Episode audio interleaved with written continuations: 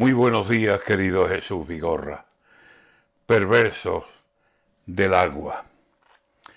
Decía Antonio Machado, porque yo he visto beber hasta en los charcos del suelo. Caprichos tiene la sed.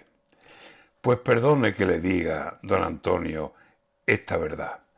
Vamos a beber en charcos, pero por necesidad. ¿No sabe usted el plan que tienen las nubes de un tiempo acá.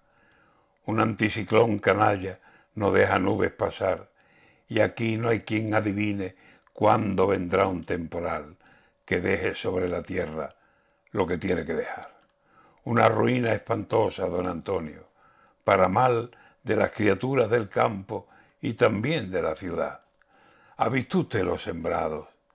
Ya temen enfermedad y los árboles frutales ¿Cree usted que van a frutar si la flor nació miedosa, sin atreverse a asomar, porque la luz que veía no era la luz natural de este tiempo, estas semanas? Cuasi es primavera ya, don Antonio, y me da pena ver el campo como está. Asómese a los pantanos, charcas, charcas, poco más. La sed se nota en el aire y la sed no va a acabar.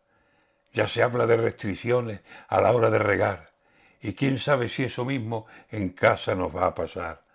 Problemas para el aseo, problemas para lavar. Y si sigue así, problemas para beber. Ya ve el plan. Si en los charquitos del suelo bebiendo no nos verán, será porque ni los charcos un sorbo de agua tendrán.